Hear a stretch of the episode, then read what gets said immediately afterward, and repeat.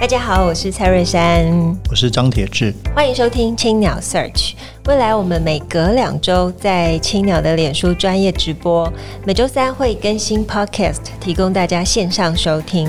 在每集的节目当中，我们会邀请作家来谈谈自己的作品，也会针对不同主题推荐大家书单。欢迎大家订阅，让我们一起享受阅读的美好。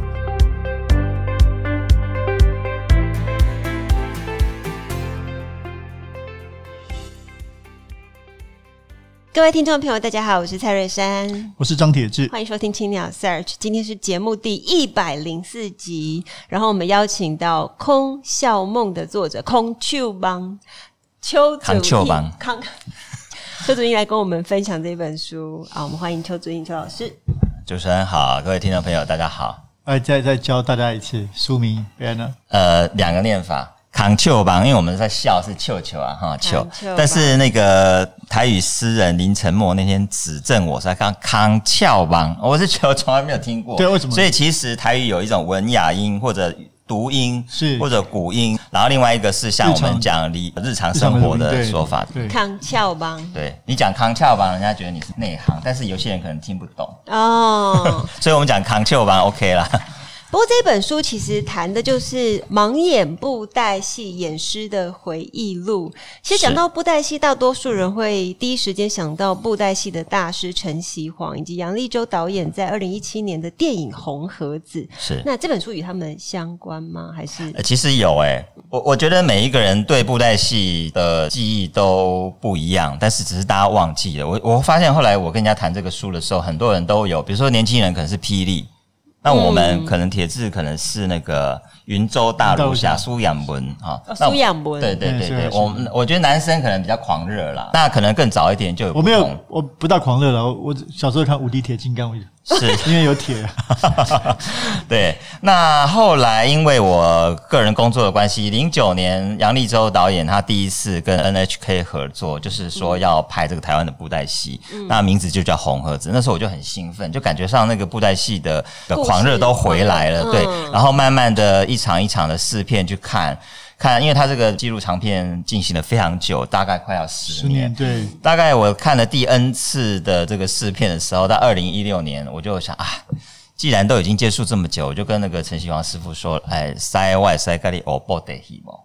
那他说：“嚯、哦，来啊，来啊！”对，因为他们其实想也知道，我们这种就是来问导游沾个酱油，不是真的来拜师。可是他也来者不拒。我觉得他他这一点是，我觉得他有一点急了。他觉得这么好这么好的东西，呃，你要教艺，他有在教艺生，真的要演的。但是他觉得也要培养观众，尤其是内行的观众，有点像那种十九世纪那种古典音乐家，他们可能出了很多。这个出版商会印他们的谱，有新作品出来，真的大家都会弹吗？其实就有很多大家闺秀或者是贵族，他们去买一些谱来训练，然后来才懂得去欣赏，有点这种味道。大概是那个时候开始比较认真的学布袋戏，去爬书这个布袋戏的历史，所以这个小说就越写，感觉越写越过瘾，而且发现很多新东西。不是不是，你这个漏掉一个环节，你从跟他学到写是什么样一个过程？呃，其实是先要写，先想写，对对对对。但是这个东西就是互相影响。比如说我上一部小说，到一六年《心爱的无缘人》，最后一章就是写戏梦。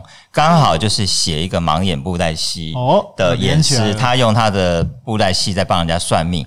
我在想那个时候有那样的灵感，应该多少也有因为这些布袋戏的感觉慢慢的回来。后来大概也是就是在一六年那个时候，我在想说就投那个国议会的案子的补助案，大概花了一些心思，然后把这些感觉，把这些想要写的故事规划了一下，然后去投案，没想到就过了，蛮幸运的。但是接下来才是真的是比较。大的挑战，而且这是一个很庞杂的历史。觉得没有去跟师傅学这一招的话，我想我大概没有办法写这样的东西，因为他真的是太太博大精深了。对，那个主印其实非常特别，一方面他是这个资深的文化记者，嗯、那不过像像中年开始做小说创作。其实我大学就开始做小说创作，只是都是短篇小说。出书大概到四十多岁吧，然后就一出一出手就一鸣惊人。然后这本书也是非常厉害，不仅非常好看，而且当然，我就是非常大的功夫，因为要糅杂很多真实的历史，包括不只是布袋戏，包括台湾的历史。对，当然也有你自己虚构的很多想象中的你想要传递的故事。是，所以写作花了三四年，前后大概五年，真正写的话大概五年，从一六年到二零二一、二零二二。对，那你一开始想写的是什么样一个故事啊？就那个初衷，那个故事的 idea 原来是什么？应该是这样讲，就是说，其实我侯导有一个《戏梦人生》，拍的是陈锡煌大师他的爸爸李天禄大师的故事，然后就是国民阿公嘛，又演那个《悲情城市》，在全世界非常的红。他本身也是一个把布袋戏有一个非常大的那个传传承或者创新。那那个书也他也有，我今天有带来《戏梦人生》那个曾艺文写的口述历史的书，这书非常的精彩哦。他不只讲他自己个人生，也讲这个台湾四大布莱希家族的一些恩恩怨怨哦。那个时候，我觉得我有一个疑问，就是说，通常第一人称口述历史的人，我们记者都会去挑战他：你讲的是真的吗？有这么的离奇，有这么精彩吗？他会不会有一些暗坎？嗯，那我那时候就有一个假设：如果今天是一个下场很凄惨的李天禄，他会怎么？去把自己的人生这出戏演起来，嗯、另类历史。对，我大概有这样的一个设定，就是从这个开始的。哦，所以是想说另外一种，哦、另外一种戏梦人生。是是是是。不过里面书中一开始就提到了两句话，刚好两本书嘛，是就是提到了布袋戏里面的“静观出神”，扛 Q 扛 Q 对轰。那“静观出神”台语怎么讲？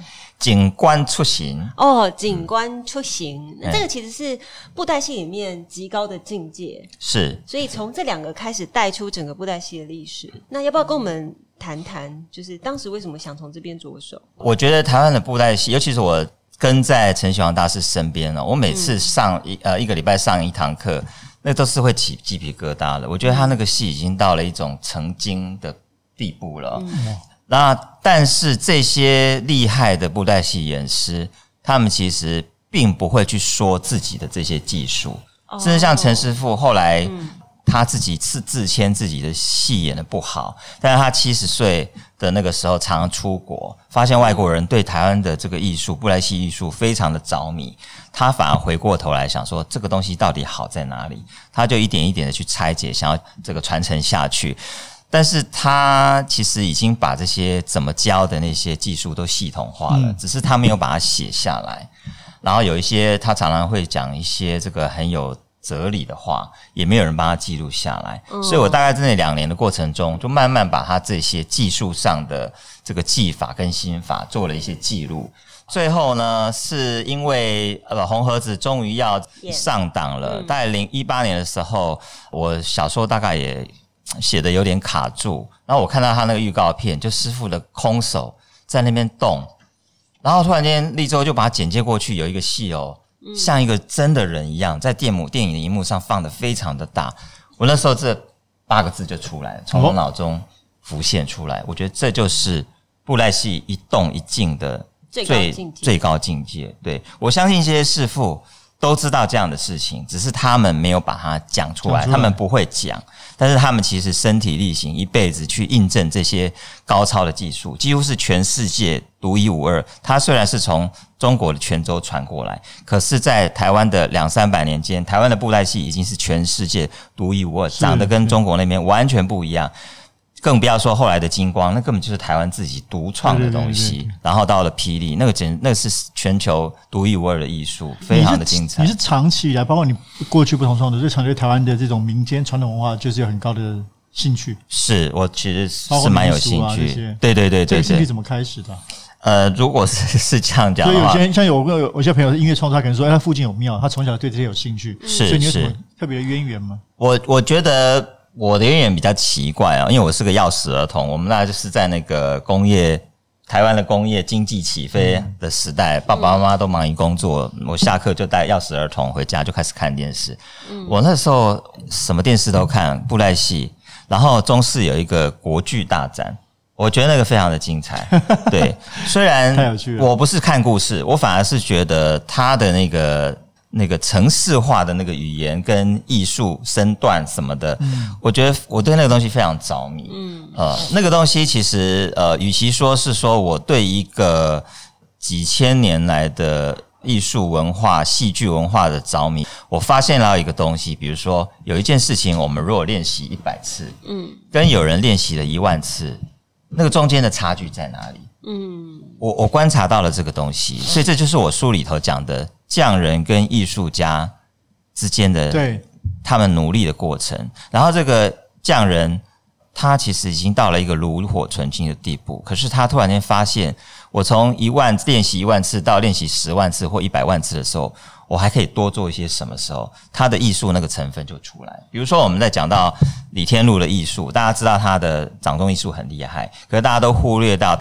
他很大胆的在他的布袋戏后场加入了京剧锣鼓，这是跟台湾其他地方不一样，这是创新啊。是，这就是一个艺术家的作为，他很大胆的加进了这个东西。那我书里头其实也一直在谈这种创新跟啊、呃、保留传统的这样的一个事情。艺术家怎么样在一个过程中中啊、呃、存活下来跟突破？尤其台湾的布袋戏面临了好几次几乎是要消灭的。窘境，嗯，呃，中日战争的那八年，他布莱希是完全不能演的。然后经过一些人去努力的奔走，才有所谓皇民化布莱希的出现。我的书一开始就在讲这件事情。嗯，一个有这个前瞻性的一个布莱希艺术家，他如何跟一个日本人合作去创一出这样的戏，片山加治，是是是。然后后面又碰到这个国民政府时期的语言政策。布袋戏也曾经一度是演不下去，而且会变成整个糟金。但是布袋戏人他非常的有志气，而且有那种叛逆精神。嗯，你不让我演传统戏，你不让我演这样的形式戏，我就来变，我就变得千奇百怪。所以台湾可以在五零年代、六零年代就有那种跳脱历史的这个像连续剧一样一集一集的演，而且全台湾的人跟着疯狂，跟着着迷。嗯，全盛时期台湾的布袋戏是有十万人在从事这个行业。哇！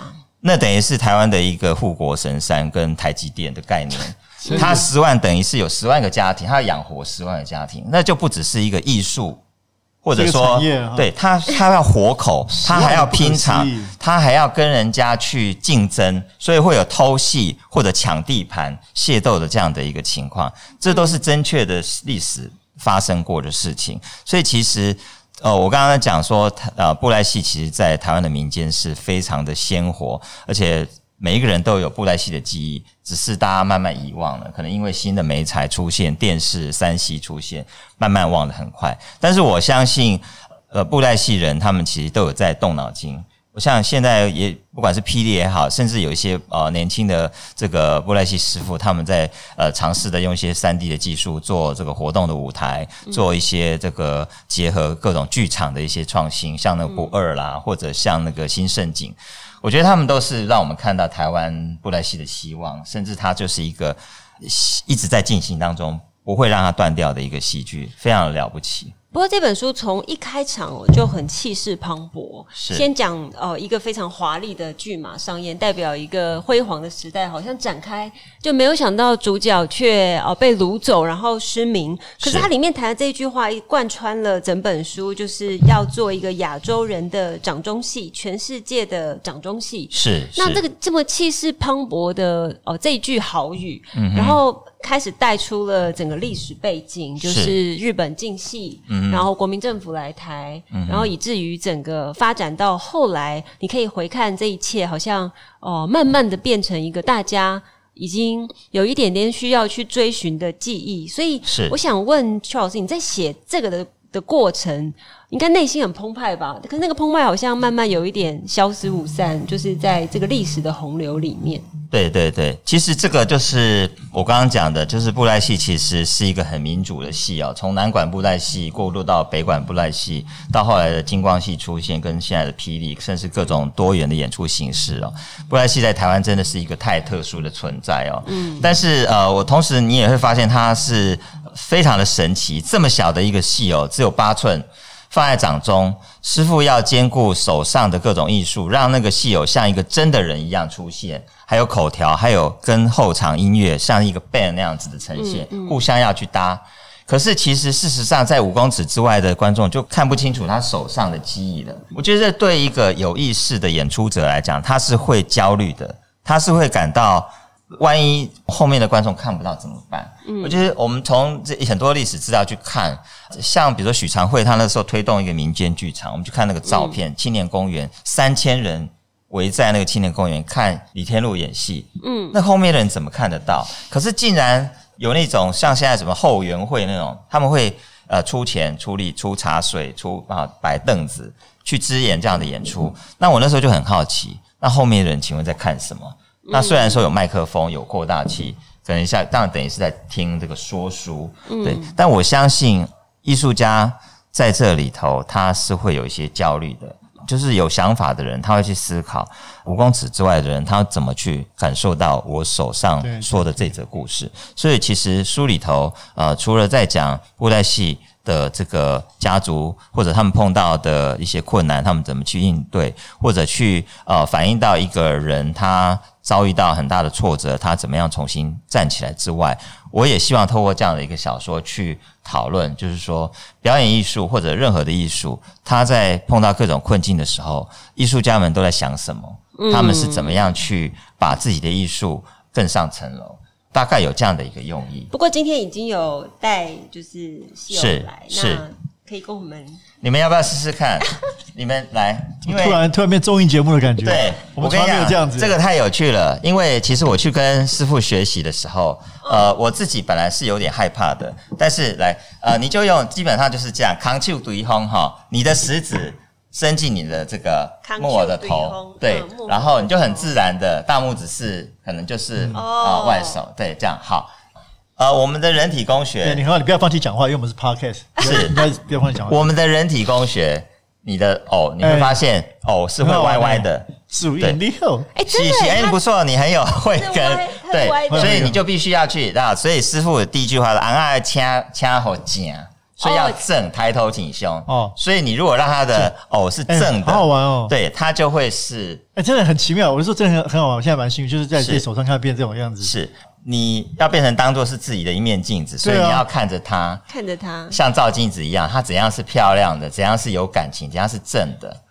来，下一步就是我们让它跑步，好不好？跑来，你把他的脚分开，放在桌上，脚还对，分开，对，放在桌上压着。哎、欸，你也在做淘气哦，那种逗气哦，你很厉害，欸、你这是这个主演主演的，对，很厉害。好，没有没有没有意识，你嗯、呃，那你很厉害，你你应该是为过去的话，就是主演。好，呃，手我也要当主演。好，可以可以可以，你一定没有问题的。收起来的时候像拍皮 拍皮球一样哈，让它让它哦，对对对，好，再来一次，你分开了以后哈，你分开。你们两个他是那个演一出，他是云林北港人，照理说应该这个会。我书里面有写到，所有的人都不敢去那个斗六门，就是以前云林这个地方，因为那里太沙了，太厉害了，去那边会尸骨无存。看到没有？会尸骨无存的。如果没有一点对，好，你起来以后就是有点像拍皮球，他就会一直跑步。原来是这样。对对对对对，当然你如果拍得起来，对，哎，对对对对。然后另外师傅家的第二招是手指体操哈，就是。首先打开，它是不是就张开？对，好，然后那个外三指合，呃，那大拇指先折进来，然后外三指轻轻的合住，嗯，然后你的大拇指就要跑到你的脖子旁边，捏住，嗯、捏住这个管子的这里，嗯，捏住这里，哈对，捏住了以后，手张开亮相，因为你你手捏住了以后，你头就可以动了。你说头要头动，头为什么要动？你就会像有一个人摇头摆尾，很像哦，很像会很像会摇头或者转圈。哦，你捏住这个地方，哦，对，你的戏友就会变成那应该有这种像这种哦，我看到了，我转头应该有对，太多种哦。对，你还可以让它顺时钟转，或是逆时钟转，这就是布袋戏的一些诀窍。以前的这个。我塞啊哈，他可能学了十年，太神奇了，师傅都不会教这些。但是陈其煌师傅，他一开始就把这些 paper，，他还还有一个全部透明的，可以看到他的手的样子的。那为什么以前师傅不教？因为没有空。比如说，呃，陈其煌师傅常常会说，他爸爸呃下午可能七八点就开始准备演戏了，然后演夜戏，一直演到十一二点，然后吃个宵夜，两三点洗完澡睡觉。然后他爸爸都要睡到十一二点，谁教他？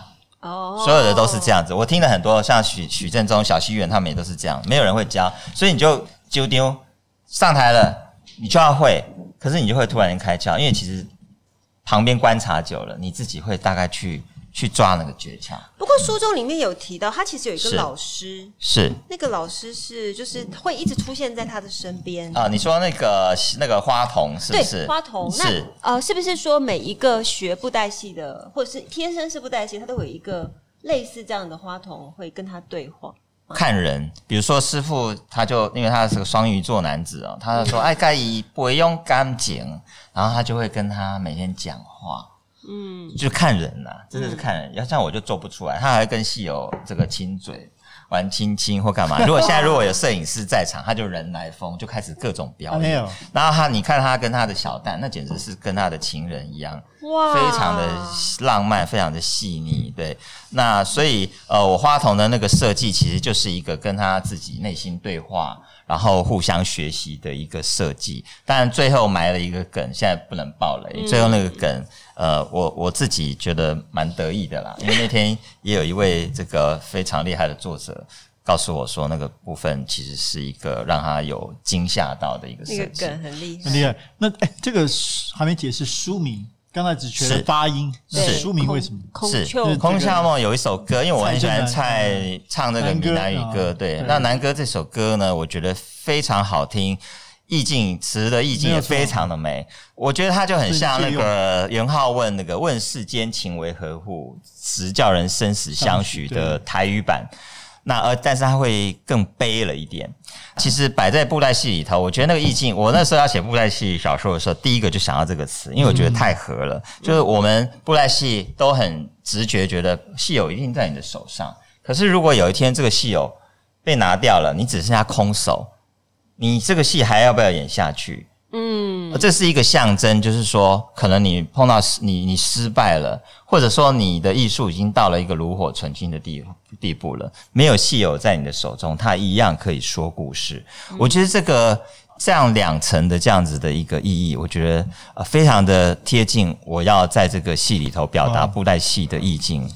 那其实，在报道当中，你也说过，说就是你在卡关时都会练习偶戏来帮助自己写作。是是。那除了主角之外，你最常演绎的是哪一个角色？哎、欸，其实就是我刚刚讲的那样子。前面都有角，就有那个角色图。对对对对对对对对。其实不止这些角色，其实这些角色的样子是那个泉州的布袋戏大师，十九世纪末对啊江家走。对对对，他制定下来的格式。就是花园头、哦、花园派，就有花园头、蒲呃图门头，有漳州的偶头，有潮州的偶头。嗯、那这是最漂亮的，我觉得最精致的的一个戏偶的样子。那我书里头也有讲到说，每一个戏偶的偶头的背后都有一个真的人，他就像一个演员一样。那你知道他背后的故事，然后他再来演那个戏，你就不会觉得好像只是一个。没有感情、没有血肉的戏哦，嗯、而是一个真的人在演戏。好，竹英要不要给我们推荐一本书？是。最近在读什么书？所以拿了很多书来。我最近在读这本，我就老王卖出的书卖瓜一下，就是这个中央社出的《记者在现场》。嗯啊，它其实是呃过去四年中央社的文化家双周报的一个专栏。主要是呃，中央社住在全世界各地的特派写的啊、呃，他们除了写新闻，他们平时啊有观察到一些各种现象，比如说最近川普在美国可能有一呃引起怎么样的一个种族的一些争议，还是说那个女性权利的相关的问题，那到底美国人是怎么想的？还是像越南现在在封封这个韩流？啊、哦，那又是怎么样？这个我们可能看新闻都不见得会感受到，但是在地的记者，嗯、包括我们文化组的记者，他也是除了报道这些表演艺术或者啊、呃、影视的一些新闻，他们也把他们侧面看到一些很精彩的故事写在这个专栏里头。嗯、那刚好在昨天记者节的时候。这个上市了，嗯、对对对对对，所以跟大家推荐这本《记者在现场》，热腾腾的，非常好。印刻文学出的，是是是。好，请大家支持。那我们也非常感谢邱祖印今天的分享。这本作品其实用不同形式记录下台湾的布袋戏，还有台湾的历史，那也深刻传达戏友跟偶戏的艺术之美。那我们今天节目就进行到这边，非常感谢大家收听青鸟 Search。本集感谢正成集团赞助器材。如果大家喜欢节目，可以在 s o m e o n Spotify 跟 Apple Podcast 上面订阅节目，留言回馈给我们五颗星，谢谢。谢谢主印，谢谢提示，谢谢二三，谢谢。